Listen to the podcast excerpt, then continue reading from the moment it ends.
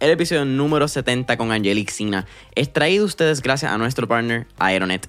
Con sobre 20 años de experiencia en la industria, Aeronet combina la tecnología de fibra óptica y microondas para proveerte un internet rápido, confiable y seguro. Si es lo que nos hemos dado cuenta durante la pandemia, es la necesidad de un buen proveedor de internet para que no sea ese pana o amiga que se le está cayendo la internet cada 5 minutos y tiene que darle refresh a la videollamada. Confía, yo era ese pana hasta que llegó Aeronet a mi vida. Si ese es tu caso, Aeronet es la solución para ti. Accesa ya a aeronetpr.com para que veas la variedad de soluciones que Aeronet provee tanto para tu empresa, pequeño o mediano negocio y ahora también tu hogar. No olvides aeronetpr.com. Es una combinación de empresarismo y esa responsabilidad, pero tú le estás cambiando la manera de pensar a los niños y a la familia y le estás dando oportunidad de manejo de dinero. Por eso las ventas de café son súper importantes, porque esos nenes les dicen que no. Muchas, yo he estado con ellos porque son comunidades bien diferentes a las que pues quizás eh, hay en San Juan. Y bendito, ya han recibido insultos. Asimismo han venido gente, yo no compro café, pero te voy a comprar dos bolsitas. Pero ellos están encargados de ese dinero.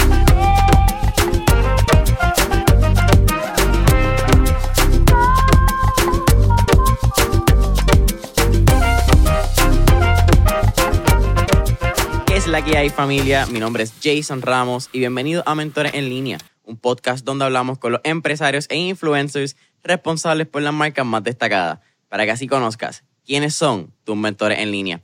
Y en el episodio de hoy me acompaña Angelique Sina, quien es una empresaria social y presidenta de Friends of Puerto Rico, una non-profit con base en Washington, D.C., enfocada en crear nuevas oportunidades económicas para un mejor Puerto Rico. Angelique, bienvenida al episodio de hoy. Gracias, Jason. Bien contento de estar aquí con ustedes hoy. Angelique, tiene, estuvimos ahí hablando un ratito en, lo que es el pre-podcast session, como yo le llamo. Hablamos de temas bastante profundos en, en esos cinco minutos, pero lo que no tocamos es quién es Angelique. Sé que viene del, del oeste, del rico pueblo de Aguadilla. Así que cuéntame si quieres un poquito más de ese background y le damos a mentores en línea. Gracias, Jason. Pues sí, nací eh, y me crié en Aguadilla y también estudié en la Universidad de Puerto Rico en Aguadilla, así que soy completamente eh, tintorera, como dice mi universidad. Y estudié empresas. Eh, mis padres tenían un, un pequeño negocio en el cual aprendí cómo hablarle a todo el mundo y cómo hacer muchos amigos. Así que luego de haber estudiado en la universidad vine a Washington y aquí empecé un internado en el Congreso y pensé que iba a estar trabajando en la política, pero realmente al trabajar en la política eh, entendí que ese no era mi rol en el mundo. Y luego de ahí pues trabajé en el Banco Mundial. Y cuando trabajé en el banco pude aprender muchas cosas que, pues, no, no tenía idea de cómo funcionaba el mundo, de que existía un banco que hacía desarrollo internacional, que daba préstamos, creaba políticas públicas y trabajé mucho en el continente de África. Y cuando iba a, a, esta, pues a estos países a hacer los, los, diferentes préstamos de financiamiento que hacíamos mayormente, visitaba las escuelas y conocía un poquito más y me daba cuenta que, en países así como eh, Ghana y eh, Johannesburg en Sudáfrica tenían mucho más recursos que en Puerto Rico.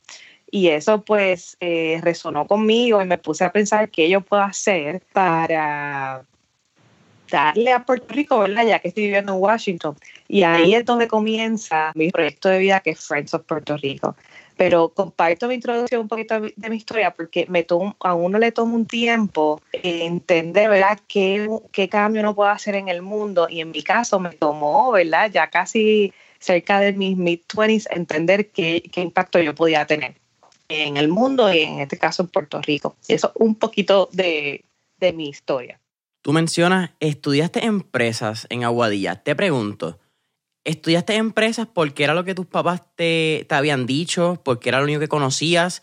¿Y dónde empiezas? Porque tú mencionas, tuviste también, aunque trabajaste en el World Bank, en tu cuarto año de universidad, tú un internado con el Córdoba Fernos en Washington Center. Ahí es donde comienza tu pasión y tu búsqueda por ese mundo de gobernanza y ciencias políticas.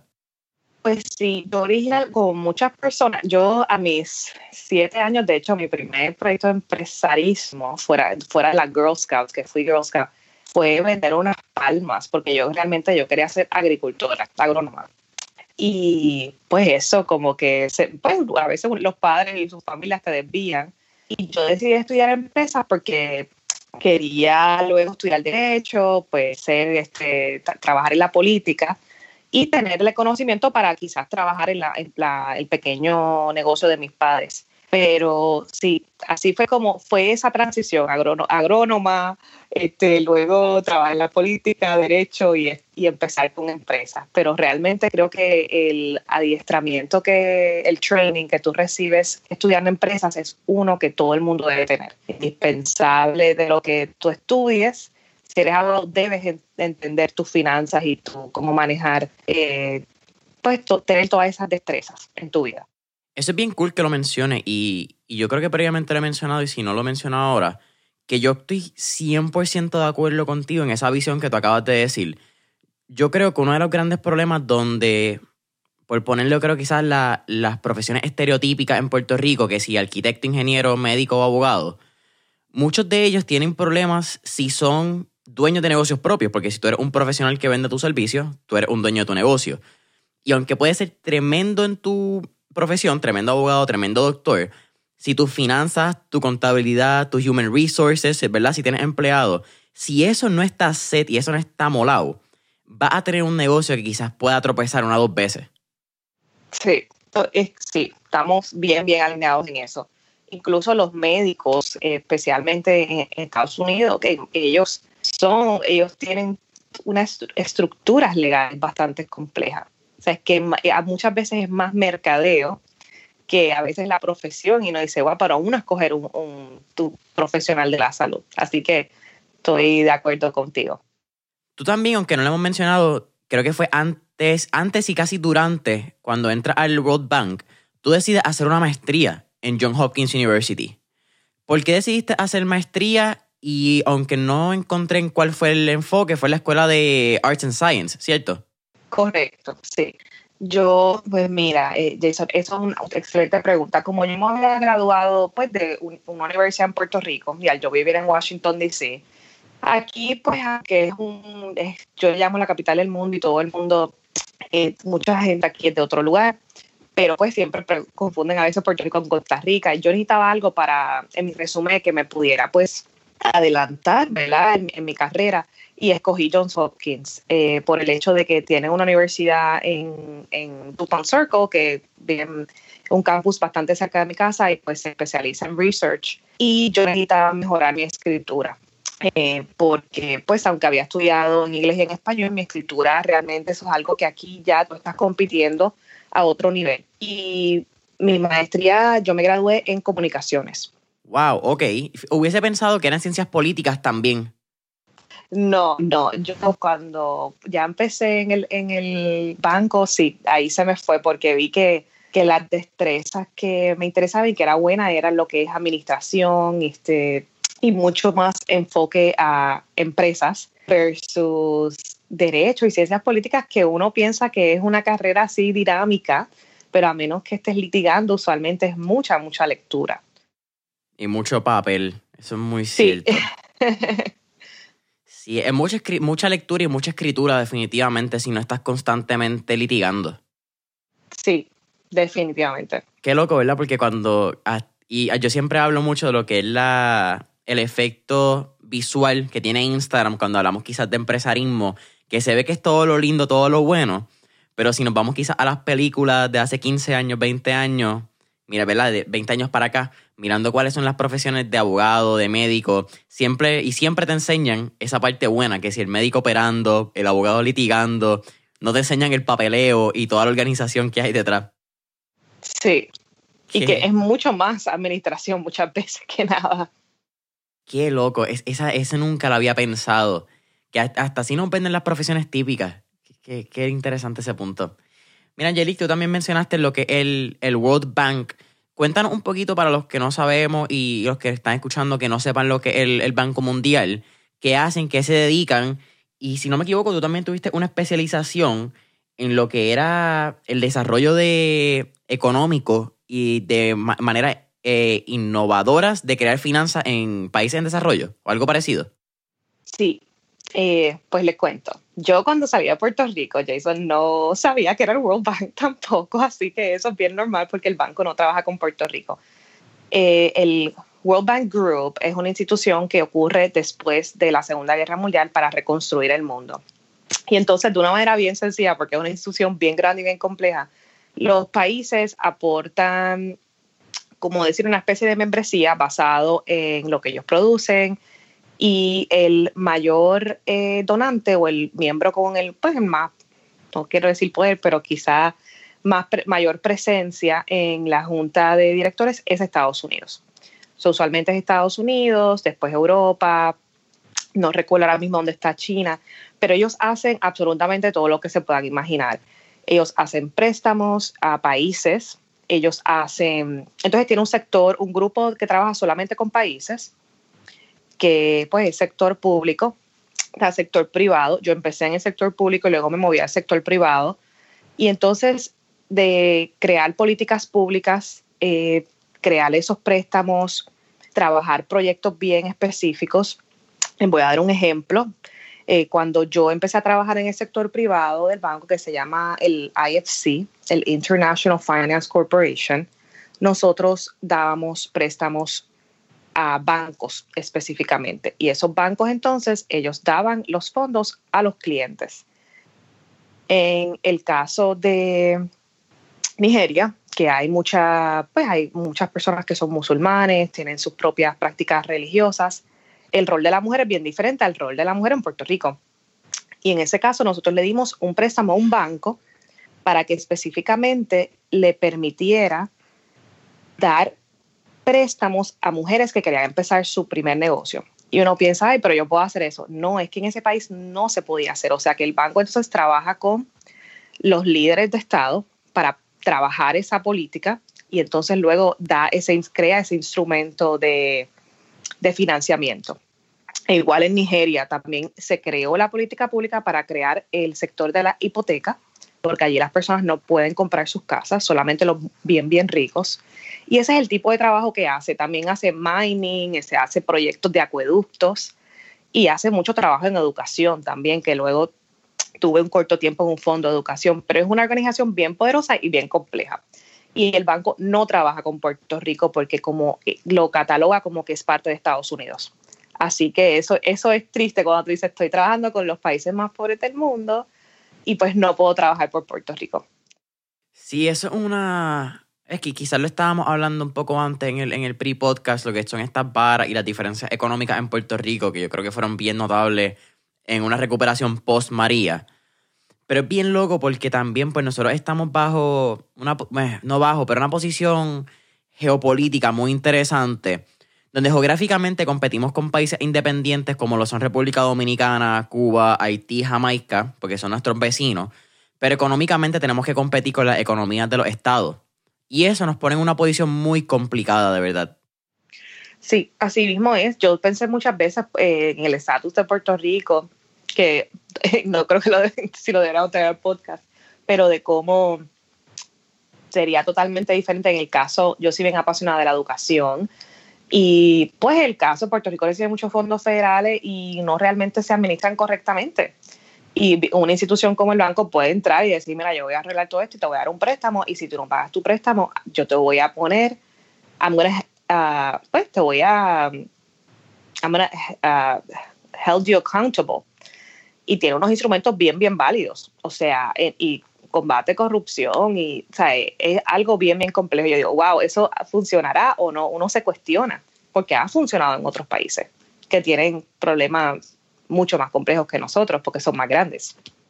Sí, bueno, tú trajiste Nigeria y yo creo que el caso más reciente de Nigeria es, es, lo que está, que a quien está pasando quizás desde las redes y nosotros acá en Puerto Rico o en Estados Unidos o en otra parte en Nigeria pues solamente vemos lo que se publica en las redes. Pero el caso de SARS, que es esta unidad de la fuerza policíaca que se ha caracterizado por la brutalidad policíaca en el país quizás, ¿verdad? Uno los ve a veces bien lejos, pero también hay muchos problemas que son bastante comunes a través del mundo. La diferencia es a la magnitud en que se ven y se manifiestan en cada país. Sí, eso estoy de acuerdo. Y otro sí, es que hay tantas cosas que ocurren globalmente y uno dice, pues, ¿cuáles son las soluciones? Pero podemos mirar, ¿verdad? Como tú estás eh, mencionando en este caso, ¿qué eh, lecciones aprendidas hay para nosotros aplicarlas localmente? Eso es clave. Y, quizás, eh, creo que esto, esto es una, no sé ni quién dice la frase originalmente. Yo creo que yo la vi en, en la serie El patrón del mal de Pablo Escobar, cuando dicen que, que no conoce su pasado está condenado a repetirlo. Y yo creo que es bien importante mirarlo más allá del macro del pasado de nuestro país, pero como, como humanidad. ¿Qué pasó en el pasado de nuestros ancestros, las cientos de miles de generaciones que han habido antes de nosotros? ¿Y cómo nosotros podemos aprender de ellos para no repetir esos errores? Sí, así mismo, esa, ¿verdad? ¿Cómo lo podemos hacer? Eso es muy, una muy buena pregunta para pensar. Me has dado para pensar, Jason. Cuando estás en el World Bank, Angelique, tú sabes, te vas del World Bank alrededor del 2018, pero en el 2015 es que fundas Friends Puerto Rico. ¿Cómo nace esa semillita que se convierte, ¿verdad?, en lo que es el árbol hoy de, de Friends Puerto Rico, que están ayudando con el SEEDS Program, al el empresarismo juvenil en la isla, etcétera, etcétera.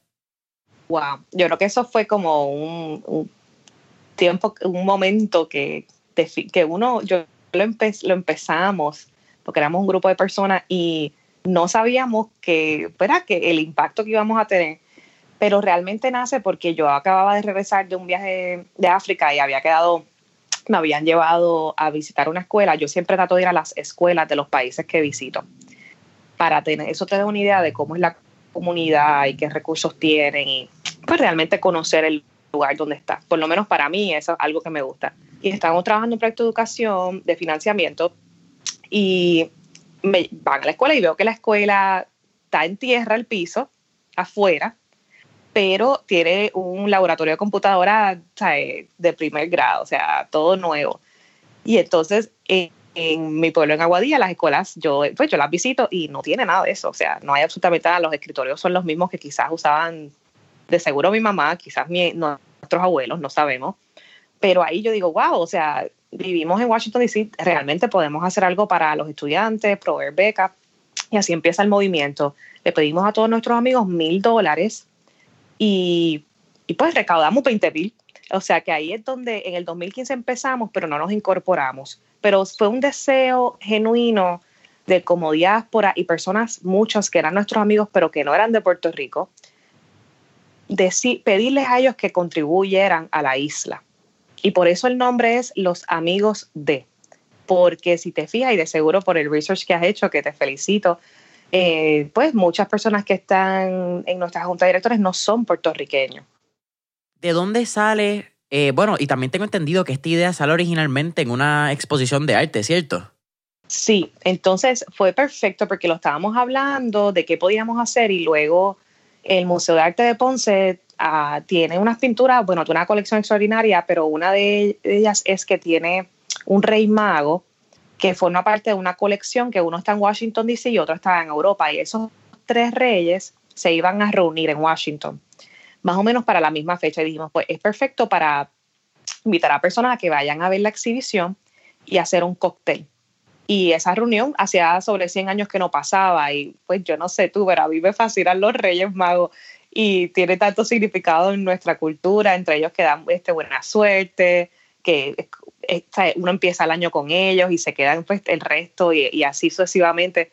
Y así fue como nacimos. Fue, hicimos el evento en, ¿verdad? En 2000, abril 2015. Cuando, cuéntame, ¿de dónde sale el Friends of Puerto Rico el nombre? Tú mencionaste que, bueno, dos puntos, que eran amigos de y que mucha de la junta ponen de Puerto Rico. Pero yo creo que cuando tú piensas en ah, el, Friends and Family, ¿verdad? Que es básicamente lo que está pasando aquí, no necesariamente funciona con, en este caso ustedes son una non-profit, y yo creo que abrir una non-profit eh, suena mucho más fácil en boca que hacerlo. Así que, ¿cuál fue ese proceso? Pues, como cualquier pequeño negocio o venture, eso que tú dices es muy cierto. Hacer un non-profit, la gente piensa que es bien fácil. Es mucho más difícil que un negocio real porque primero que la recaudación de fondos es basada en confianza. Y segundo, pues hay mucha más complejidad en cuestión de reportaje y eh, responsabilidad legal y financiera. Yo le digo a todo el mundo, es bien fácil abrir un non-profit, empezarlo, porque una noche me quedé despierta toda la noche, hice todos los filings online, me registré, hice mis bylaws, le pedí al IRS, o sea, todo eso lo puedes hacer tú, no necesitas contratar a alguien, a menos que quieras, si tienes el tiempo, ¿verdad? Costo de oportunidad. Pero sí empezó haciendo todo, ¿verdad? Nosotros mismos, nuestro primer website, le pedía ayuda a mi esposo. Y sí, la familia, en cualquier cosa que tú vayas a empezar, tu familia te tiene que apoyar. No estoy hablando de dinero, estoy hablando de los, de los sacrificios que tú vas a hacer de tiempo para poder eh, hacerlo realidad. Mencionas también el, el, apoyo de amistades y la confianza. Cuando tú dices Friends of Puerto Rico y lo mencionas la primera vez, sea en, en esa galería de arte, en esa gala, y eventualmente con tu familia, ¿cuál fue la primera reacción? Pues como fue informal, esa primera vez, pues ellos, pues todo el mundo fue al evento, apoyaron, no pasó nada cuando, porque nosotros lo pensábamos hacer informal, pero el, esa reunión de los Reyes Magos salió en el nuevo día. Y al salir en el nuevo día, que había un grupo recaudando dinero para pues, organización, una organización sin fines de lucro, ahí nos, se nos acerca otra fundación en Puerto Rico. Y entonces ya fue como que, oh, wow, como que hay un mercado. Y fue divertido hacerlo la primera vez. Así que ya decidimos incorporarnos ese segundo año. Y luego, pues, este, no hicimos una estrategia. Esto siempre te lo voy a compartir porque uno habla, uno tiene que trazar metas que te asusten, lo que le llaman los Big Hairy Audacious Goals, los BAGs. Y una de mis amigas que estudió conmigo en Johns Hopkins, yo le dije, vamos a hacer una estrategia, pues un plan, como un plan de negocio. Y dijo, ustedes tienen que recaudar un millón de dólares en cinco años. Y dije, ay, eso es un montón. Todos estábamos como que frustrados. Dijimos, esto ya no va a ser divertido. Pero la realidad es que lo hicimos, o sea, en, en año y medio se logró eso. Era, fue lamentable que fue, muchas de las donaciones fueron por el huracán María, pero se logró. Y a veces uno como individuo, uno tiene que realmente escribir sus metas. Y es que suena tan sencillo, pero las tienes que escribir para que las puedas lograr. Es que también yo creo que el, aportando a, ese, a esa parte de escribir, cuando y ahora es porque todos tenemos digital y todos tenemos un iPhone, un Android que tienen notes o tienen una libreta interna donde la tecnológica o digital que tú puedes escribir tus pensamientos ahí. Pero hay unos efectos psicológicos y a niveles químicos cuando tú utilizas tinta, papel y escribes o lees, cualquiera de las dos, pero entre la humedad de la tinta y el papel, el físico, el, el observarlo, hay varios sentidos que entran en juego. Y yo creo que no solamente la retención, pero el hacerlo, que yo creo que suena bien loco a veces cuando lo digo y no sé si todo el mundo me entienda, pero aunque es tú escribiste sea tu meta, tu, un sueño, algo que quieres hacer, y tú verlo tangente físicamente, tiene un poder de que por lo menos ya eso es real. Pasó de una idea a hacer algo tangible que tú puedes romper, aunque sea el papel. Así mismo es. Eso es bien, bien importante. A veces suena medio loco. Yo creo que a veces, como, como tú, hasta yo mismo escuchándolo, es como que, ok, ¿cuán loco realmente suena eso. Funciona, pero que funcione no, necesariamente es que tiene sentido para mucha gente. Sí, y Jason, algo que yo digo, los empresarios tenemos por lo menos un gran porcentaje de locura, porque estamos tratando de buscar soluciones a, a los problemas del mundo, estamos tratando de este, ese gap, o sea, que es que sí, todo suena radical, pero funciona porque, mira, Estados Unidos tiene muchísimo empresarismo exitoso, Puerto Rico también. Tú eres uno de ellos. Sí, eh, oye, si pensamos en al tiempo que se da esta conversación de empresarios locos, un caso bien reciente que estuve viendo fue Tesla, que sacó hasta una tequila ahora. Estamos hablando de una compañía ah. automotriz que está sacando otros tipos de, de, productos en otras vertientes porque pues necesitan el modelo económico y necesitan sobrevivir con las inversiones de research que están haciendo.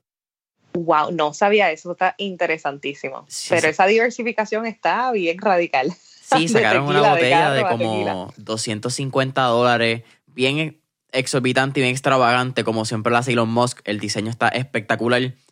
Pero me, me trae mucha curiosidad detrás. ¿Cuál es la razón? Porque tú no haces ese research and development para sacar un producto nuevo al mercado. y más un producto con tantas regulaciones como el alcohol. Sí, pues bueno, eso, eso sería interesante, saber. quizás él tenía una propiedad, estaba produciendo, o sea, porque yo creo que yo creo mucho en la diversificación de revenues, porque y especialmente ahora con este año de la pandemia, todo el mundo ha tenido que, o aprendió o quiere diversificar. No podemos tener solamente una fuente de ingreso. So, quizás hay algo ahí creativo que ocurrió en la vida de Elon Musk para lanzar el tequila. ¿Qué qué? Oye, tú también mencionaste que algo cool también de, déjame recalcarlo, que es que Friends of Puerto Rico comienza antes del huracán María. Yo creo que con el huracán María hubo como esta nueva ola de non-profits en Puerto Rico y en el extranjero para ayudar a Puerto Rico. Pero ustedes ya venían con esta iniciativa antes. ¿Cuál fue, eh, bueno, dos preguntas, la experiencia de vivir el huracán, María desde la diáspora y cuál fue ese primer response que dio Friends of Puerto Rico tan pronto pasó el huracán? Ok, bueno, vivirlo desde acá fue difícil porque tú te sentías que no podías hacer mucho. Y las personas aquí, la comunidad en Washington DC, para darte una idea, hay como 300 mil puertorriqueños que viven en el, en el área, o sea que son bastantes. Y uno pues se desvivía porque uno quería ver con sus familiares, saber qué había pasado y no se podía. Pero en el caso nuestro, nuestro primer response fue, la gente empezó a coleccionar comida, a, pues a, tratar de enviar comida. Nuestro primer response fue que hicimos un task force del huracán y realmente empezamos a recabar fondos. Como ya existíamos, se nos hizo bien fácil porque ya teníamos todo set. Y pues hicimos, yo por lo menos, yo hice un fundraiser en Facebook. En ese momento no se podía hacer para, la organización no lo podía empezar, pero un individuo sí. Y ese primer fundraiser eran 10 mil dólares y por ahí lo, lo seguimos aumentando, aumentando, aumentando. Y entonces la gente empezó a donar sus cumpleaños y se recaudó sobre un millón de dólares en par de semanas. So, nosotros siempre mantuvimos en que nosotros éramos buenos. Nosotros no éramos buenos eh, en el caso de distribuir la comida o, o, pues colectarla, pero sí éramos buenos recaudando los fondos para entonces transportar esa, esas comidas y medicinas que se necesitaba en Puerto Rico en ese semanas después del huracán. O sea que mantuvimos nuestro, nuestro enfoque, yo diría. Pero fue bien difícil, fue bien difícil y ver tanta gente sufriendo fue de verdad. Yo siempre regresaba, pues tú no regresaba triste cuando hacíamos las misiones humanitarias. Y tú mencionaste la cantidad de boricuas que hay en Washington, D.C. Yo no, nunca hubiese pensado que eran tantas. Sí, sí, siguen creciendo, especialmente porque muchos son contratados para trabajar en las, en las agencias del gobierno. Cuando tú dices Washington, D.C., también estás incluyendo, me imagino, Arlington y varias de las ciudades alrededor de Virginia. Sí, lo que nosotros le llamamos el, el DMV, que es el, eh, eh, la región metro. Se incluye, exacto, los, tres, los otros dos estados. ¿Que son cuáles? Virginia y... Virginia y Maryland. Entonces, eh, DC es un distrito. Exacto. Así que con esas, esas tres áreas las incluye. ¿Maryland queda para el norte de Washington, D.C. o para el sur? yo creo que está para el norte. Para el norte. Norte y Virginia, eso, sí. Sí, exacto. Depende de dónde estés, porque el, DC es tan pequeñito, o sea, el DC es como un puntito. Exacto. Sí, DC es bien, es bien interesante. Sí, DC es realmente un pedacito de cada uno. Lo que pasa es que, pues, se llama el distrito. Sí, es que realmente, bueno, hasta las líneas de tren cruzan con, con Arlington. Tiene una línea aquí en el, en el Marriott de Arlington y tiene otras más en varias después. Pero en un abrir y cerrar de ojos, tú cruzas un puente y estás en Washington, D.C. y de momento estás en Virginia. No hay una diferencia física que de verdad tú digas, ah, ok, me moví de estado. Sí, exacto, es básicamente lo mismo. Washington, D.C. realmente eh, a mí me gusta mucho como ciudad. Creo que es muy interesante porque hace dos años estuve allí. Eh, mi mejor amigo estudia en, en Georgetown. Y es bien loco porque a veces lo que uno piensa que es quizás el barrio sketchy de Washington, D.C., el que viva allá, para el boricua están el mar, es como que, ah, ok, yo me siento súper seguro aquí. sí, no, dice, es una ciudad bien bonita. Ahora está tranquila, ¿verdad? Porque mucha gente se ha ido, porque como la mayoría no, no somos de aquí originalmente, se han ido para con sus familias. Y los tiempos de, de coronavirus, lamentablemente, pues muchas de las oficinas se han ido remotas. Y eso era una de las cosas que aguantaba la población en Washington, D.C., tener la oficina físicamente y ir a trabajar presencialmente en estas agencias de gobierno. Sí, Sí, eso no se sabe, ¿verdad? Todavía cuándo ellos van a abrir. de otra vez. Interesante, hasta el real estate eh, está cambiando. Mira esto de Nike que cerró todas sus tiendas, o las va a cerrar, las está cerrando. Eh, eh, estamos viviendo tiempos de mucho, mucho cambio. Wow, no sabía eso de Nike. Y, y pues pensando, si vamos a hablar de Washington, D.C., ¿qué pelota de real estate comercial se queda en M Street? Porque tienen una tremenda tienda de Nike, tiene que tener como 3, 4 pisos la que está allí en M Street. Y, y eso es un vacío, una esquina que se queda completa. Eso es como el Mall of San Juan aquí en Puerto Rico. ¿Cómo tú llenas dos esquinas, las que eran de Nordstrom y, Nordstrom y Saks Fifth Avenue? Son dos esquinas gigantes en términos de pies cuadrados que es dificilísimo tú conseguir un retailer que pueda coger ese espacio. Totalmente. Yo pienso que la pandemia, ya teníamos, de hecho nosotros vivimos en, el, en el vecindario de Georgetown y nos preocupaba mucho, ¿verdad? Porque tenemos un grupo de vecinos, que una organización que tratamos, ¿verdad?, de presentar los problemas que hay y realmente la pandemia aceleró lo que ya estaba pasando, especialmente en el área de retail. Las tiendas que estaban sobreviviendo aquí en el vecindario eran tiendas de experiencias. Y entonces ahora pues ni eso, o sea, los, hay los restaurantes, pero entonces tú realmente no podías comprar mucha cosa aquí, porque ya muchas tiendas se habían ido, quedaba Nike, quedaban las experiencias, quedaban los Ben Jerry's de la vida. O sea, es que ya eso ahora va a ser hasta mucho, mucho más difícil de retener y llenar esos lugares, como estás diciendo. Me imagino que en esa, de, en esa lista de negocios con experiencia entra entonces Georgetown Cupcakes también. Sí, Georgetown Cupcakes siempre tiene su fila también. Eh, Martin's Tavern es buenísimo. Eh, ahí donde eh, le pidieron la, eh, el presidente Kennedy le pide la mano a Jackie eh, Kennedy, así que tiene como que tiene todavía esos lugares que son súper tradicionales, pero las tiendas como tal de retail que antes uno venía de compras a Georgetown, pues ya eso se, se está yendo y va a ser bien difícil rellenar. Yo, tú me preguntas con nadie, yo digo, yo haría un fulfillment center, porque, o algo así, porque ya todo el mundo está comprando online, la gente no va a ir a las tiendas. Y de hecho, Dinan de Luca, que era bien famoso también en la calle M, cerró el año pasado. Eh, ¿Dylan y qué? ¿Esa es la tienda Dylan de... Luca. No, no tengo idea. ¿Qué tienda es esa? Dylan de Luca es, como es un specialty, un supermercado, como con cosas bien específicas, bien high-end, pero era bien famoso. Y viene, estaba en Nueva York también. Nueva York tengo entendido que se mantuvo, pero esa tienda también cerró, incluido Starbucks en Georgetown también cerró quizás queda uno, pero sabes que la pandemia realmente aceleró lo que, lo que ya estaba ocurriendo de que retail y real estate, eh, pues quizás ya no es tan seguro como uno pensaba, ¿verdad? En cuestión de inversión, quizás hay, mucho más riesgo ahora. Wow, 26 años. Estoy, buscando a la misma vez que, me, que mencionan eso, el Dean de Lucas, 26 años en, en Georgetown. Sí. Wow. Bien triste. Wow, ok. Esa parte no la sabía. Actually, tengo un, viaje pendiente a Washington, D.C., pero bueno saberlo. Del 1 al 10, ¿cuánto le das a, los cupcakes de Georgetown Cupcakes y crees que están overhyped o no? Ay, esa pregunta. Bueno, a mí me gustan mucho los cupcakes. Eh, yo creo que son ricos. me encanta que es una mujer detrás de esto y su familia yo no haría la fila, yo los pediría online, eso for, for sure. Y también pasaría por Baked and Wired, que es como que el secreto de los locales, que son unos cupcakes bien deliciosos y es un, un... Actually, esto te va a encantar, Jason.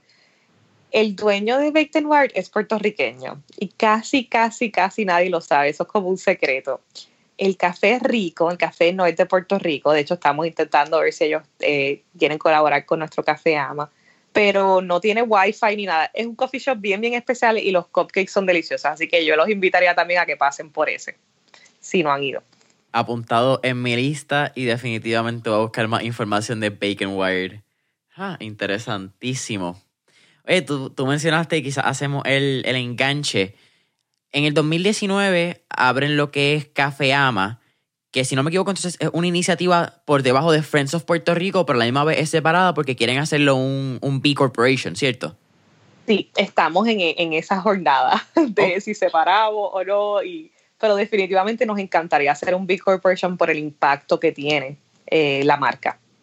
Cuenta, y, y, a la misma vez lo traigo en mi posición, yo me enteré los otros días leyendo un packaging de, una, de un paquete de hemp seeds o chia seeds, no me acuerdo lo que habrá sido. Pero cuando vengo a, a ver la historia de la compañía, leo que es un B Corporation y en mi cabeza quizá capitalista norteamericana, que es lo que nos inculca en Puerto Rico, yo sabía del C Corp, que es una LLC o tu corporación tradicional, que es lo que aquí hacemos, y yo sabía de las non-profits, pero no tenía idea de que era un B Corp. Así que si quieres explícame un poquito más de qué es eso, cómo influye la diferencia un B Corp y un NGO, Non-Governmental Organization, y qué es Café Ama, que sale de Ama, Amapola, hay una historia atrás con la nena. Sí, tenemos literal, y de hecho, este, tu visita yo les envío, pero no sé si llega hoy o el lunes, ¿verdad? Como pues, está el correo, pero ojalá puedas recibir pronto. Ah, pues sí, ya es eso cuando reciba, te envío una fotito con el café que yo soy amante del coffee. Ay, pues espero que lo disfrutes mucho. Pues un B Corp. Un B Corp es una certificación, o sea, que tú tienes que tener la incorporación que tú tengas, si es un LLC o la manera que sea pero se le llama B Corp porque primero queremos que se quiere concientizar de que hay compañías que realmente están haciendo un impacto y tú tienes que compartir bastante información todos los años para tú mantenerte al día de cuáles eh, realmente son los la métrica que estás utilizando con ese impacto que tú estás haciendo. En nuestro caso, eh, Café Ama mismo es una iniciativa y de hecho lo tenemos como un programa de Friends of Puerto Rico porque va de la mano con nuestro programa de empresarismo juvenil SIDS. Y aspiramos convertirnos, convertirnos en un B Corporation. Actualmente no hemos hecho la, una separación legal porque, por diferentes razones, porque todavía está bien bebé el proyecto. Y segundo, que si lo vamos a hacer, tenemos que hacerlo de una manera bien orquestada, bien planificada. Y ahora mismo estamos en el proceso de tener, reclutar un advisory board bien de gente muy apasionada con Puerto Rico y la misión del café, pero también especialistas en diferentes áreas. Y eso es el primer paso que vamos a hacer. Y en el caso de Café Ama, nosotros después del huracán, eh, un amigo, empresario, me dice, tengo este café que sobrevivió el huracán. El café estaba en verde, en grano. Y yo dije, bueno, yo te lo compro porque no sé qué voy a hacer, pero pues para ayudar, para ayudar, yo sé que necesitas el, el, dinero y yo entonces pues nosotros podemos eh, repurpose it.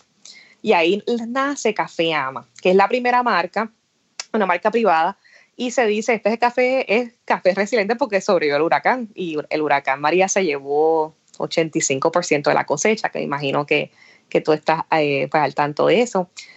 Y, nada, entonces empezamos a, crear esa marca con el propósito de promocionar a Puerto Rico, recaudar fondos, pero hablar de algo diferente que no es el huracán, porque aquí había mucha gente que estaba un poquito exhausta, ¿verdad? De como que, hay todavía el huracán. Y pues lo entendemos, o sea, queríamos cambiar un poquito la conversación. Y entonces se vendieron esas primeras bolsitas, esas primeras libras de café, y luego se cambia el empaque se crea, se había creado Amapola, que es una niña de 10 años, y, es, y decimos que es su café, porque queremos inspirar a los niños a que ellos eh, eh, pues realicen sus sueños e inspirar a los adultos que apoyen a la generación María, que sobrevivió el huracán en Puerto Rico. Y este café es súper especial porque quien lo compre y quien lo tome está apoyando estos niños que están en nuestro programa son sobre 100 niños. Estamos incluyendo en Vieques, estamos en Barranquita, tu pueblo, hay bonito, Guaynabo y Toda Baja, y ahora lo vamos a llevar a Guadilla, el programa. Y los niños, similarmente como las Girl Scouts, venden sus galletitas, ellos venden este producto local que se encuentra en la mayoría de las casas en Puerto Rico, indispensable del ingreso, que ellos se pueden relacionar con él. Y ellos participan en seis semanas de ventas de Café Ama pero ellos utilizan esos fondos, luego se les da a ellos un cheque para que ellos abran su negocio. Y eso es una particularidad de, lo que es la Girl Scouts, de lo que es otros programas, es que los niños, se les, ellos sienten a esa edad, empezamos con niños de 9 años, reciben 200, 300 dólares, hay niños que han venido mil dólares. Y ahí es cuando todo, la, la magia pasa. Los papás se emocionan, todo el mundo dice, wow, ¿qué ahora vamos a hacer? Pues ustedes van a invertir en sus productos, hacer sus uniformes, tener inventario, mandar a imprimir flyers. Y de hecho pueden ver las empresas de los niños en nuestro website de Friends of Puerto Rico. Y eso, por, eso es que vemos eh, que el café tiene un potencial grande porque le vamos a dar una opción a las personas de, puedes comprarte un café, ¿verdad? El que toma tu abuelita, el que tomabas con tu mamá, o puedes comprar un café que realmente 100% de lo que tú estás comprando va a generar un impacto y un bien en tu comunidad. Y por eso pensamos que Café Ama y queremos que Café Ama crezca, pero pues vamos eh, poco a poco, pero firmemente hacia adelante. Oye, te pregunto, ¿tú tenías experiencia previa en el café? Porque querer, bueno, uno, querer comprar el café que queda de María, yo creo que algo bastante impresionante, como que, como, como se dice en inglés, ballsy, como que requiere pantalones para hacerlo. Pero también el, comprar los verdes. ¿Cómo tener la, si tenías el conocimiento, fue lo que pensaste después para tostarlo, cómo tostarlo, etcétera? Pues no la única experiencia era tomando café, porque soy súper cafetera, pero algo que ha aprendido Jason, que quizás, eh, quizás también es tu, tu forma de, tu estilo de, liderazgo. Yo siempre, yo soy la, eh, the true entrepreneur big vision, o sea, yo tengo el, la visión final. ¿Cómo va a pasar? No tengo idea, pero sí, de seguro conozco a alguien que me va a ayudar. Y en ese caso, Orlando Montañez, de hecho, que él hace el Chocolate Coffee Expo, él me ayudó 100%. Lo llamé 50 mil veces, pero él me orientó en todo el proceso. Y ahora eh, también ahora trabajamos con un joven empresario también, que de Café Coqui, que es quien nos tuesta el café, pero ellos me ayudaron en todo, todo el proceso. Y luego me di cuenta que mi mamá en su casa tenía café y ellos tostaban su propio café, pero era por la necesidad económica que tenían pero no tenía el conocimiento, pero no hay nada mejor que tú pedir ayuda y pues que las personas te apoyen. Pero he aprendido mucho, mucho acerca de todo el proceso de retail, marca, empaque, tostar, todo, todo eso. Porque te, eh, el, quizás la industria del café a veces no solo la vemos en, en Puerto Rico y tú dijiste que es, real, es un esencial en, en, Puerto Rico. No importa, siempre va a haber tu latita sea de pilón, de yaucono, de bustelo, que son como que la, las comerciales que se han quedado aquí en Puerto Rico.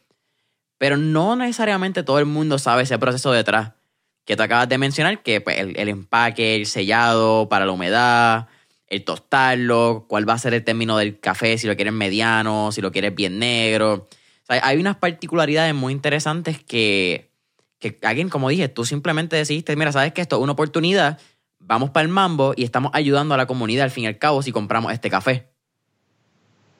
Sí, y de hecho, otra, otro plugin que quiero hacer, si me permites, es que como non-profit, y se habla mucho de los social enterprise, y podemos mirar el modelo de Toms, es real o no es real, hay mucha controversia acerca de eso, pero como organización sin fines de lucro, nosotros hemos sido bendecidos de poder recabar fondos, pero tú siempre tienes que diversificar. Y lo que yo le digo a las personas es, búscate otro budget. Te voy a dar el ejemplo del Bill and Melinda Gates Foundation, que de hecho apoyó a Puerto Rico en el huracán María, luego realmente ellos no trabajan con Puerto Rico. Pero ellos tienen un Food and Beverage and Events Budget.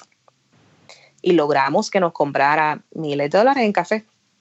Pero si yo voy pidiéndole un grant para Puerto Rico, posiblemente no sea posible, porque pues lo voy a mantener positivo. Pero si me voy del otro lado, lo pueden hacer. Y de ahí es donde surge. Y también es algo que es escalable la filantropía es bien difícil escalarla. Sí, es, que son muy. Si nos vamos quizás hablando otra vez lo, otra vez lo de non-profit que hablamos al principio, todo el mundo, quizás porque es que a veces en Puerto Rico vemos las non-profits bien grandes y ese es el, modelo a seguir, que yo creo que está bien porque siempre tienes que tener una vara bien alta, que es como que la meta. Yo soy fan de tener una meta, aunque yo sé que en este momento es inalcanzable, pero es lo que yo aspiro a. Y eso son varias non-profits que no voy a mencionarla. Pero no es fácil empezar una non-profit. Eh, bueno, empezarla lo es porque igual que una corporación, registrarla, haces tus bailos, montas tu junta eh, ejecutiva, tu junta de directores y más o menos tú tienes un esquema de una non-profit bastante hecho. Pero el fiscalizar el dinero que entra, cómo entra, si no eres una 501 todavía, eh, 501 es 5051, sí, exacto, 501C3 tienes que tener entonces el, el fiscal sponsor. Hay, hay unas vertientes que son bien complicadas y no siempre se hablan cuando un joven de 20, 21, es más, 18, 19, quiere montar una non-profit con las mejores intenciones. Aquí no estamos hablando de dónde vienen las raíces de la idea. Pero la ejecución de una non-profit se puede complicar específicamente en levantar fondos también, como tú mencionaste, que es una cosa de confianza y de tú demostrar que ese dinero se va a utilizar bien, que es algo bien complicado. Porque tú no generas, a menos que no, como te estás hablando, a menos que no diversifique, tu único income stream es esas donaciones. Lo hace bien complicado. Sí, definitivamente. Crecerlo y hacerlo bien es bien, es bien comprometedor, sí. Bien difícil. ¿Tú crees que hubiese sido más difícil estando en Puerto Rico y no en Washington, D.C., que tú mencionas que es la capital del mundo, que, es la capital de los Estados Unidos, pero again, yo concluyo completamente contigo que es la capital del mundo. Yo creo que es donde se juegan pues, los roles más importantes a nivel político. En recaudación de fondos y crear la organización, sí, hubiese sido bien diferente, porque en Puerto Rico, eh, de hecho, yo no hago recaudación de fondos con muchos puertorriqueños. en Puerto Rico no hacemos recaudación de fondos. Ahora sí le estamos ofreciendo el café a algunas corporaciones porque pensamos que es algo bien meaningful, o sea, que ellos pueden dar. Eh, pero sí, aquí la gente tiene otro mindset en cuestión de la filantropía, de contribuir, de apoyar y hay muchas, muchas historias que en otra ocasión te puedo compartir de personas que me acababan de conocer y dan un cheque sin pedirlo, porque realmente quieren contribuir a Puerto Rico. Y esas oportunidades sería más difícil encontrarlas. Bueno, en Aguadilla va a ser mucho más difícil, pero que es mi pueblo, pero acá es, es mucho más natural. Me estaba hablando y, y hablamos un poquito, pero no, no entré en detalle, de lo que es el SEEDS Program y cómo ayudan a, los jóvenes a crear sus propias empresas, y es lo que a mí me, llamó mucho la atención, Angelic, es que ustedes se enfocan quizás en, el, en las áreas rurales de Puerto Rico, donde hay un mayor por ciento de, pobreza, que es que también lo que había mencionado, que en Puerto Rico se decía antes del huracán María que no había pobreza y que no había ningún tipo de inequalidad social. Pero creo que el huracán María despertó mucho eso y ahora la pandemia aún más todavía. Sí, nosotros siempre queremos ir a donde la mayoría de las personas no quieren ir. Así que tenemos esta escuela en Guaynabo, que es pues, Guaynabo rural, todas las escuelas son públicas, pero siempre queremos estar en esos lugares donde no, o sea, donde es bien difícil estar. Y te doy el ejemplo de Vieques. Vieques tenía 20 estudiantes y Vieques graduó 21. Y, todas las semanas le preguntan a la maestra cuándo empieza el programa otra vez porque no hay ese tipo de iniciativa. De hecho, el programa empieza preguntando a los niños si saben lo que es lo que es empresarismo o si conocen algún empresario. Y la mayoría de las respuestas es que no, no saben. Eso hace falta traer ese cambio. Y sí, nos encanta estar en todos los pueblos. Yo digo, a mí, por favor, yo llego a San Juan, pero por favor invítame a, a, cualquier otro sitio. Nos vamos para Lares, Las Marías, este, Barranquita porque yo digo que ahí es donde está la innovación, ahí es donde están las oportunidades y la gente maravillosa. Y, así, queremos crecer el programa en comunidades así, que nos abran las puertas, pero que realmente se pueda traer ese cambio a la comunidad, porque como son niños, toda la familia se involucra. Es bien interesante porque puedes cambiar Cuando estaba, hablando y tratando de, quizás tengo tantos pensamientos en la cabeza, déjame organizarlo un momento, pero cuando estás hablando de, de que quizás en esta conversación y la gente que nos escucha pues dicen, sí, empresarismo, claro, yo sé lo que es eso. Quizás lo han leído en un libro, quizás lo, lo vieron en una presentación, alguien que fue a, su career day en la escuela. Muchas opciones que puedes ver un, pequeño y mediano comerciante, que yo creo que es el, la pre-secuela de, de lo que era empresarismo y el empresario actualmente. Pero cuando tienes jóvenes y niños que no saben lo que es un empresario y tú se lo enseñas, tú puedes cambiar radicalmente no solamente el futuro de ese joven, pero el futuro económico de la familia y del pueblo. Y eso es bien cool, porque eso es necesario. Cuando, aquí me corriges, quizás puedes tener la estadística, pero que era como 52% del pueblo de Puerto Rico vive bajo, la, bajo el índice de pobreza, que es, radical. Es, es bien interesante cómo democratizar el acceso al empresarismo se convierte en algo clave para el rendimiento económico de Puerto Rico en los próximos 15 años. Sí, has dado en el clavo, porque si tú, si tus papás no son empresarios o algún familiar, tú no piensas en emprender. Tú piensas en ser un empleado, que no está mal. Y no todo el mundo que hace el programa va a tener su propio negocio, porque es bien, yo siempre lo digo, digo, yo soy excelente empresaria, pero I'm a bad business owner. Porque todas las cosas legales y cosas, yo las tengo que delegar. O sea, yo te las puedo organizar, pero no, eso, entonces es una combinación de empresarismo y esa responsabilidad. Pero tú le estás cambiando la manera de pensar a los niños y a la familia y le estás dando oportunidad de manejo de dinero. Por eso las ventas de café son súper importantes. Porque esos nenes dicen, les dicen que no. Muchas, yo he estado con ellos porque son comunidades bien diferentes a las que pues quizás eh, hay en San Juan y bendito, ya han recibido insultos. Asimismo han venido gente, yo no compro café, pero te voy a comprar dos bolsitas, pero ellos están encargados de ese dinero y ellos tienen que ir a depositarlo al banco y tienen que mantener un récord. Y eso nada más les da una responsabilidad porque ellos, la mayoría de las personas se gradúan de high school sin saber lo que es un, un compound interest, que es una, la diferencia entre una cuenta de cheques y de ahorros. No podemos tener un Puerto Rico así. Y ellos en el programa cubren todo eso y los llevamos a las fincas de café porque queremos, el currículo está basado en la agricultura, que también es otra cosa que hace falta en Puerto Rico. Necesitamos crecer más, eh, trabajar más la tierra. eso es un problema. Y cuando, si miramos el siglo XVIII, XIX, pensar que en Cabo Rojo se hacía intercambio de sal, pensar que el café de Maricao, las Marías, Ayuyas de Puerto Rico se exportaba a Europa y a los reyes la caña de azúcar era uno de nuestros income. Incluso en el siglo XVIII, si no me equivoco, se sembraba un montón de jengibre en Puerto Rico porque era más fácil que la caña sembrarlo por el trabajo de la mano, la mano de obra.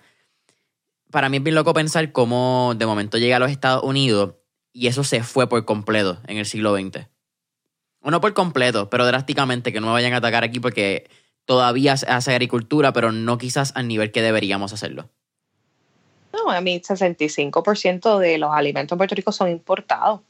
Y eso, o sea, cualquier cosa que ocurra, que Dios no lo quiera, o sea, hay una, lo que se llama food insecurity. Tú no puedes tener tanta importación. Necesitamos de verdad que la gente trabaje más la tierra. Y no todo, algo del programa nosotros no le decimos a los niños qué hacer, es sus propias ideas. O sea, hay de todo tipo de empresas. Pero cada grupo es diferente. O sea, cada pueblo tiene como sus particularidades. El caso de Vieques, eh, los nenes tienen gallinas y venden sus huevos, hacen sofrito, tienen composta, que ellos son, ¿sabes? Como que se fueron más por esa ruta de, agricultura. Pero pues hay otros que tienen sus, camisas, este, brazaletes, eh, pero, ¿sabes? Que tiene esa diversidad, pero sí queremos darles ese enfoque y que ellos conozcan agricultores también, para que pues si en algún momento decidiesen, que ojalá que sí, puedan trabajar en la tierra y tener su, su agroempresa eso está bien cool porque también a, ti como líder de la, de la non-profit, de la organización, mirando el macro, te deja saber unas realidades que vive cada región. Tú puedes ver con los que los nenes crean quizás cuáles son las oportunidades que ellos están viendo en el momento en su área. Y eso habla mucho de unas diferencias económicas y regionales del comportamiento de Vieques a Barranquita, en este caso. Sí, es bien diferente. Y ahora el currículo lo vamos a adaptar para que los niños de Vieques puedan pasar tiempo en el bonito y los de bonito en Vieques, porque vimos también que cuando le hacíamos las visitas a las visitas de campo, pues que los de Guaynabo, por ejemplo, pues quizás no habían estado en áreas rurales. Y dar como ese, esa comparación, ¿verdad? De, de comunidad a comunidad. ¿Cuál ha sido la lección más grande que has tenido trabajando con, con esta iniciativa? De, y te lo pongo desde dos partes quizás desde el punto de vista de, privilegio que a veces uno tiene y no se da cuenta, pues están mencionando que gente quizás de, Barranquita no han caído a la metro y, viceversa, gente de Guaynabo nunca ha ido a, a esta, hay Bonito, Barranquitas, Calle, Naranjito, etc. ¿Y qué te ha enseñado de tu cultura trabajar desde Washington DC, ¿verdad? desde la diáspora con Puerto Rico? Wow, está difícil tu pregunta, Jason. Ay, me ha enseñado realmente que yo pienso que la, y esto lo digo sinceramente, mi, yo tengo un rol bien pequeño, que tomar, porque yo pienso que las, en las mismas comunidades están las soluciones. Cuando hemos tenido dificultades, quienes nos han ayudado a buscar las soluciones han sido las mamás, los papás, los maestros. Eh, lo que yo, y cuando digo yo, nosotros como organización, nuestro fuerte es la identificación de fondos.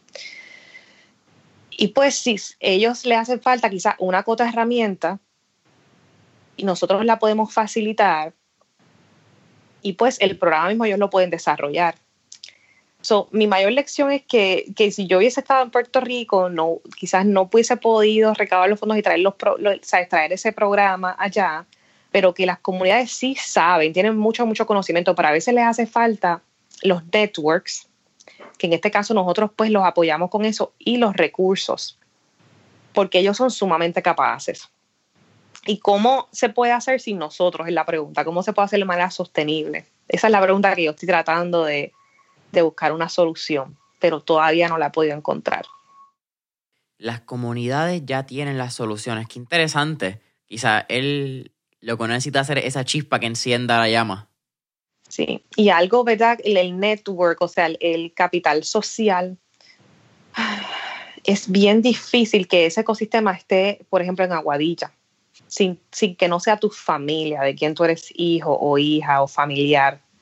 Y eso es lo que yo aspiro de que, y por eso nosotros decimos que nuestros programas tienen tres cosas. Nosotros probemos la experiencia, eh, hablando las ventas de café ama, el programa, traemos los amigos, que es ese network de mentoring, y pues traemos el capital o el acceso a capital. Y en el caso de SIDS, hay personas que se han encariñado con los niños y tenemos un donante espectacular que le compró computadora las cinco empresas que fueron nominadas, a todos, a todos ellos y a los maestros. Y dijo, y hace falta algo más, me avisas. Gente así. Pero sin él no hubiese podido llegar a esa comunidad y nosotros no hubiésemos podido ver las computadoras que necesitaban esos, esos niños y esa familia. So, ¿cómo se, pero ¿cómo se puede replicar sin que estuviese este intermediario? Esa es la pregunta. Así que te voy a dejar esa semilla a ti para ver si en tu día a día eh, encuentra una, una recomendación para nosotros, nos encantaría escucharla. Sí, tú trajiste un tema muy interesante también, Angelique, y el, pues no quiero poner el issue, pero la realidad de que en Puerto Rico muchas veces todavía se navega bajo apellido y bajo eres el hijo de quién y, o el nieto de. Sí, sí, sí, sí. Y no es ni bueno ni malo, porque tampoco es, es aquí un backlash, porque si tienes esa bendición, utiliza a tu favor. Yo sí bien pro con eso. Pero también hay una posición donde tienes que reconocer el privilegio que tienes, si eres en este caso ese tipo de persona, y ver cómo desde esa posición tú puedes ayudar al que no la tiene. Definitivamente. Yo, yo pienso, ¿verdad? Que como yo me vine a Washington, yo me pude, en reinventar. De hecho, yo cambié mi apellido y no respondo a mi otro apellido por muchas razones, pero que uno tiene que, pues, eh, proveer, o sea, pay it forward. A mí mucha gente me ayudó, Jason, y yo realmente creo que Puerto Rico puede echar hacia adelante si nos apoyamos unos a los otros, si tenemos esa red de mentorías y de realmente pedir ayuda y que te respondan. Porque competir, o sea, la competencia existe, pero hay un growing pie. O sea, si tú eres exitoso, yo voy a ser exitosa. Yo realmente creo en eso y eso lo hemos practicado. Y en el caso de SIDS, nosotros siempre lo hacemos a través de otra organización sin fines de lucro. No vamos nosotros directamente a la implementación. Lo que queremos que se cree más capacidad entre las organizaciones en Puerto Rico y ellos conocen mucho más de la comunidad que nosotros. Oye, Angelique, te pregunto, eh, mencionas que muchos de los Friends of Puerto Rico no necesariamente son de Puerto Rico y muchos de sus board members son extranjeros. Pero ¿cuál ha sido esa relación con, con la diáspora más allá de Washington, D.C., para que aporten también a Puerto Rico, porque yo creo que tú eres ese, también ese connector que facilita la obra aquí en Puerto Rico para muchas personas que no, no están conectadas con el ecosistema ni, ni con las realidades del país, ya que se van. Sí, pues la diáspora, cuando nosotros hacíamos eventos en persona, ¿verdad? Este último año no lo hemos podido hacer, siempre apoyan, van a nuestros eventos, ¿sabes? Eh, todos nuestros eventos usualmente están llenos. Ah, cuando los hemos hecho en persona, en el caso, ¿verdad? Del, del rol que ellos han tenido, siempre nos escriben y de hecho ahora nos llegan personas que se están mudando y nosotros siempre contestamos.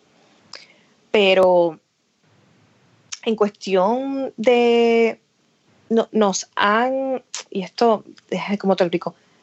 We have been called out, y te lo digo así, Jason, porque yo soy una persona bien real. Al de tu entrevistaste a Olga, tú quizás ella te compartió. Nosotros no tomamos ningún standing con los asuntos políticos. Entonces, eh, desde lo de Ricky, renuncia y todas las cosas, nosotros nunca dijimos nada. Nosotros hacemos eventos para aprender, para conectarnos y para dar a conocer nuestra cultura, nuestra comida, gastronomía, pero no tenemos ese standing. Y a veces el puertorriqueño es tan, tan apasionado con lo político que si no te ve tomando esos standings como organización a nivel personal, nunca voy a poner nada en las redes, eh, quizás no conecta contigo. Y, pero eso nos permite, no, no conecta con nosotros, pero eso nos permite a nosotros mantenernos, ¿verdad? De manera imparcial, que es nuestra misión. Nuestra misión es específica, es oportunidades económicas a través de la educación y otras cositas, pero ese es el enfoque. Que las personas que no son de Puerto Rico vengan a, través de nosotros a conocer las necesidades y a conocer nuestra cultura. Y así, yo le digo, eh, nosotros los enamoramos de Puerto Rico para que ellos continúen contribuyendo, visitando e invirtiendo. Así que eh, por un lado lo veo triste porque yo quisiera que la diáspora estuviese este, más engaged con nosotros y hay, hay muchos que sí, pero no, si nosotros haríamos un evento quizás para una protesta, quizás viniera mucha, mucha, mucha más gente versus que si lo hacemos para aprender y conectar y hablar de otras cosas. Pero pues nos da la oportunidad de que eh, trabajar con personas que pues tienen ese interés y nosotros pues entonces le proveemos esa avenida para que ellos puedan tener un rol, ya sea con un estudiante o con alguna actividad que vayamos a tener en Puerto Rico. Trajiste un tema muy interesante que es el, el, ser ambiguo, puede ser la palabra, simplemente no meterse en temas políticos. Y es algo que no, no sé si tiene que ver generacional, Angelique, maybe yo tengo 21 años, maybe puede ser por los Zoomers, la generación Z, que quizás como somos la primera generación nativa digital, pues somos un poquito más out loud en temas políticos. Pero incluso en el podcast, nosotros hemos tomado la decisión que si vamos a hablar de temas políticos, no son desde el punto de vista de la pasión y la política bipartisana, ¿verdad? Porque la política normalmente lleva a estos partidos. Sino vamos a verlo desde un punto de vista lógico, donde la economía y la sociología influyen en nuestra política, desde el punto de vista, yo creo, más middle ground, por ponerle algo, porque si por quizás una mini tangente dos minutos para no entrar en mucho, pero ambos políticos, sea, y esto mirando Estados Unidos, no Puerto Rico, que ahora tenemos como seis partidos, o cinco, no sé cuántos son, pero ambos republicanos, ambos demócratas, la izquierda, la derecha, radicales, liberales, eh, conservadores, cual sea el término, ambos tienen mucha razón. Y, también ambos están muy mal en muchas de sus visiones y sus partes. Pero si realmente nos sentamos a tener conversaciones de crecimiento donde ambas partes escuchan lo que ellos quieren y lo que ellos están en contra, va a haber un punto medio como este diagrama de Ben, donde vamos a encontrar qué realmente tiene sentido para nosotros como sociedad y las futuras generaciones que van a estar aquí cuando nosotros no estemos. Eso se convierte bien interesante cuando tú tomas esa posición y decides, ¿sabes qué? No nos vamos a meter en política y vamos a dejarlo a un lado. Vamos a dejar que nuestro contenido, nuestro valor y lo que nosotros estamos haciendo sea lo que hable. Si tú quieres ser republicano y quieres donar, felicidades. Si quieres ser liberal y quieres donar, también. Porque nuestro trabajo no depende de una política ni depende de un partido que suba cuatro años arriba y cuatro años esté abajo. Sí, y es que no podemos también porque somos non-partisan y a medida de que tú comentes, te pueden entonces decir, ah, pero tú tomaste una particular, ahora si es un issue, te doy un ejemplo, cuando ocurrió la pandemia que cerraron las escuelas y los niños no tenían dónde comer, nosotros nos preocupamos mucho. Pudiéramos haber empezado una campaña. Ah, en contra de, ¿qué hicimos? Buscamos dinero, buscamos personas que estaban también preocupadas y se le dieron eh, tarjetas de regalo de supermercados, comida, huertos caseros a los niños. Porque al final del día, ¿qué logra la campaña? Y qué, o sea, ¿qué logra la protesta? Y no logran nada. Logra, pues, eh, ¿cómo se llama? no era, se me olvidó, eh, agitar el avispero, vamos a ponerlo de esa palabra. Sí. Si no logran mucho, qué, qué interesante. Y está bien curioso que tú dijiste, yo creo que el, eso fue una realidad que dio la pandemia, el coronavirus, el hecho de que muchos de los estudiantes que están en el sistema de escuela pública de Puerto Rico dependían de esa comida para que fuese su, su almuerzo, su cena del día. Como que ese alimento era vital. Y entonces cuando estás desde un punto de vista de privilegio, que también te lo mencioné al principio, eso no pasa por tu mente. De ahora que pasaron las elecciones, si nunca habías estudiado, nunca habías entrado a una escuela pública y que te tocara votar en una escuela pública y tú decir, wow, mira cómo están las pizarras, mira cómo están los libros, mira cómo están los escritorios. Esa es una realidad el día a día y si tú no la vives, pasa por tu ojo y, ni, y pasa por tu de frente porque le pasamos un montón de escuelas públicas por el lado de nuestro día a día y no lo pensamos, no nos damos esa oportunidad de realmente entrar y ver qué es lo que vive el país. Así mismo es, sí. Sí, eso es un tema también súper controversial, ¿verdad? Porque te puedes ir en una, en, como viste, en una misma queja y, y protesta en contra del gobierno. Pero también yo creo que hay mucha responsabilidad de nosotros mismos como individuos en hacer las cosas que el gobierno simplemente no puede hacer.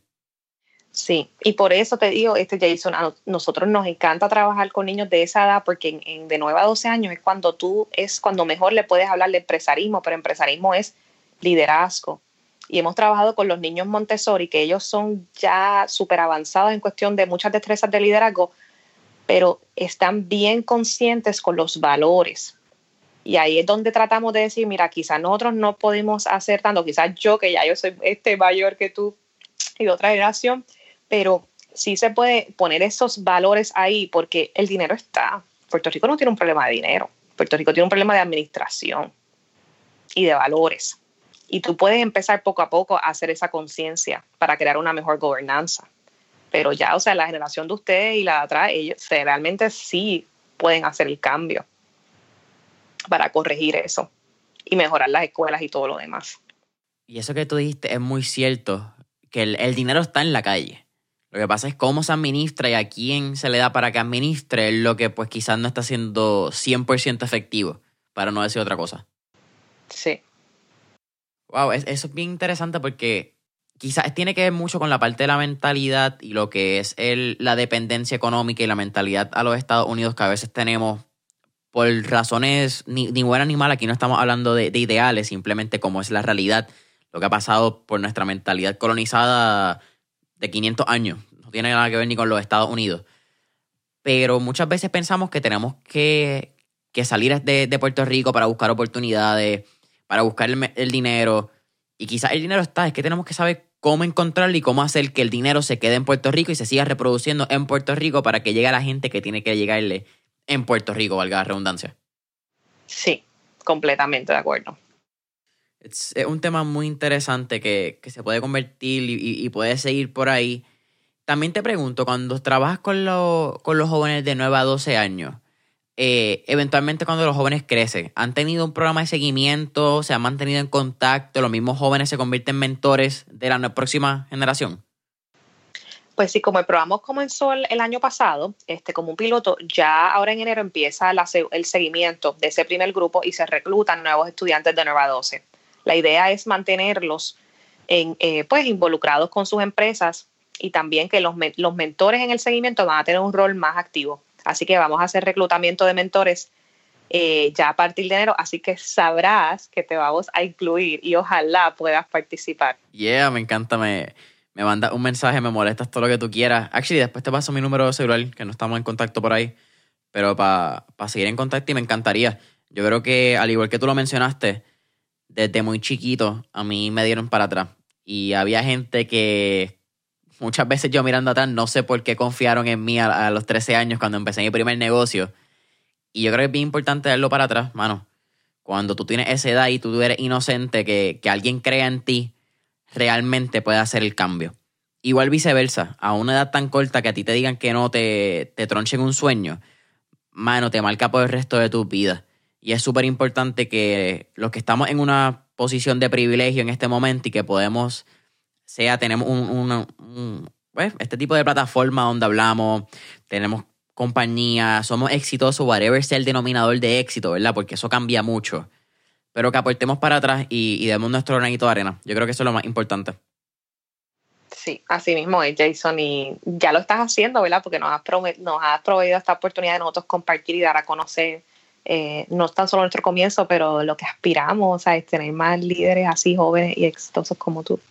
Oye, gracias por esas palabras, realmente lo aprecio mucho. Angelique, ya estamos terminando aquí Mentores en línea. Siempre al final hacemos tres preguntas, un poco más relax, ya fuera de, negocio y todo lo que el Friends of Puerto Rico en este caso. La primera, si pudiéramos montarnos en este trip Back to the Future en el DeLorean, ¿qué época, década o periodo histórico te gustaría visitar y por qué? ¡Wow! Me ha sacado, ¿verdad? Está todo, wow, ok. ¿Qué década? Mm, realmente, ay, esto va a sonar bien cheesy, pero a mí realmente me gusta la década que estamos, los 2000s. Yo creo que sí, yo me quedaría aquí. ¿Te gustan los 2000? Sí. Interesante. Hemos, hemos tenido presente, hemos tenido futuro. No sé si hemos tenido pre ah, hemos tenido presente, sí, al principio yo creo. Ah, esa es interesantísima. Te, pregunto por qué. ¿Qué encuentras diferente del presente? Primero porque es lo que conozco, ¿verdad? Y creo que todavía tenemos mucho por hacer. Y no tiendo a mirar mucho en el pasado, ¿verdad? Solamente pues como para aprender, pero como no ¿sabes? ya pasó, ¿sabes? ¿Qué, ¿Qué, qué, contribución voy a tener? Y creo que se basa en eso. Interesante, me encanta. Wow, that's a deep thought. Como que para la pregunta. Me gusta. Segunda pregunta, Angelique. Tenemos un, playlist en Spotify que se llama Mentores en línea, el playlist, donde tenemos todas las canciones que motivan y pompean a nuestros entrevistados. Así que, con eso dicho, ¿qué canción motiva pompea a Angelique quizás antes de un fundraiser, antes de una presentación, etcétera? Wow, ok. Tú sabes que a mí realmente, wow, no tengo un theme song, tengo que buscar uno pero me gusta, o sea, esta canción, la de We Are the Champions, porque como que el vibe, como que sube y baja, sube y baja, y es como bien motivado. Eso yo diría esa. Boom. Queens canta eso, ¿verdad? Yo creo que Queens, sí, yo creo que sí. Déjame ver, que la tengo en. Sí, Queen, sí. Sí, es que esa es como entre ese y Bohemian Rhapsody. Fue como que el, que no conocía de, de Queen sabe de ellos por esas dos canciones. Ah, la, la, la película. Ah, bueno, también. Ese, es el, el, próximo step. Muy buena la película, actually. Muy buena esa película de, de Queens y cómo era que se llamaba el cantante. Eh, ay, se me olvidó. Freddie, Mercury. Freddie Mercury, exacto. Sí. Wow, tantos críticos de, sí, tantos críticos de música me van a decir, ¿cómo se te pudo haber olvidado Freddie Mercury? Eh, pues hay cosas que pasan. Era Angelique, tercera y última pregunta. Con el mismo, yo creo que estamos bien alineados con el propósito de Mentores en Línea y Friends of Puerto Rico. Mentores en Línea nace como un podcast para poder motivar y, no creo motivar, porque la palabra motivación es, tiene un, un, dateline. Pero para poder incentivar la creación de empresarismo y, y quizás darle un, espacio de, no de motivación, pero de inspiración a la próxima generación de empresarios en Puerto Rico ¿Cuál sería ese tipo de recomendación que Angelique le daría a cualquier joven que está entre las edades de 18 o 23 años, saliendo de high school, universidad, que es donde más o menos están esos periodos bien turbios de vida? Wow. Yo les diría que primero que escriban sus metas, que lo hablamos inicialmente, y segundo que empiecen a, a sembrar las semillas para que puedan tener un jardín de personas que sean, lo puedes llamar tu junta de directores, tu, network, de que yo, cuando tú los llames te puedan ayudar o te puedan dirigir. Yo creo que, yo, yo pienso que dinero, ah, whatever, it comes and goes, tiene diferentes significados para cualquier persona, pero el verdadero poder e influencia cuando tú tomas el teléfono y te contestan esa llamada y tú necesitas ayuda y te pueden dirigir o te pueden ayudar.